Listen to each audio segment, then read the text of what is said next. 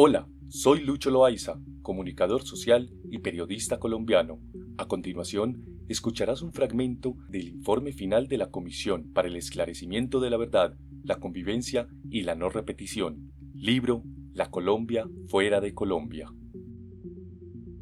Las segundas y terceras generaciones. La mayor parte de las personas que salieron del país para salvar sus vidas pensaron en un pronto regreso que casi nunca se dio. La duración de esta experiencia durante décadas, por las condiciones de prolongación del peligro o la falta de condiciones para volver, ha hecho que exista una segunda y tercera generación del exilio, hijos e hijas, o incluso nietos cuya identidad está mediatizada por esta dimensión transcultural entre el aquí y el allá, a pesar de que no se recogen en las estadísticas ni los registros, pues son ciudadanos de los países de acogida, las consecuencias de la violencia y la proyección de los dolores de las familias tienen sus propios impactos. María, maestra y campesina, relata lo que el exilio implicó para sus hijos. La salida del país no fue tanto, Quizás nosotros como familia sentíamos la emoción de conocer un nuevo país, de dejar todo ese estrés, esa angustia que teníamos, donde los niños solamente recibían nuestro estrés. Pero no fue solo eso.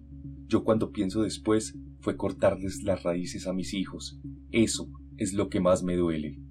Entrevista 202, VI 00002, docente y académica, exiliada en Suecia desde 1993. Para quienes nacieron en otro país, la construcción de su propia identidad, muchas veces binacional o en otros casos asimilada al país de acogida, necesita de una verdad que permita restablecer los vínculos con Colombia y con quienes se quedaron. Sin embargo, todas esas variaciones pasan por la posibilidad de hablar sobre lo vivido y entender sus experiencias.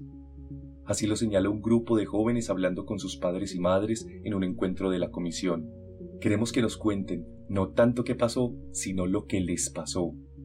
Esa historia emocional es parte de lo que se moviliza en testimonios y encuentros, y una forma de reconciliarse con sus propias experiencias e identidades, e incluso con ese país que les es ajeno y propio, y a la vez querido y doloroso.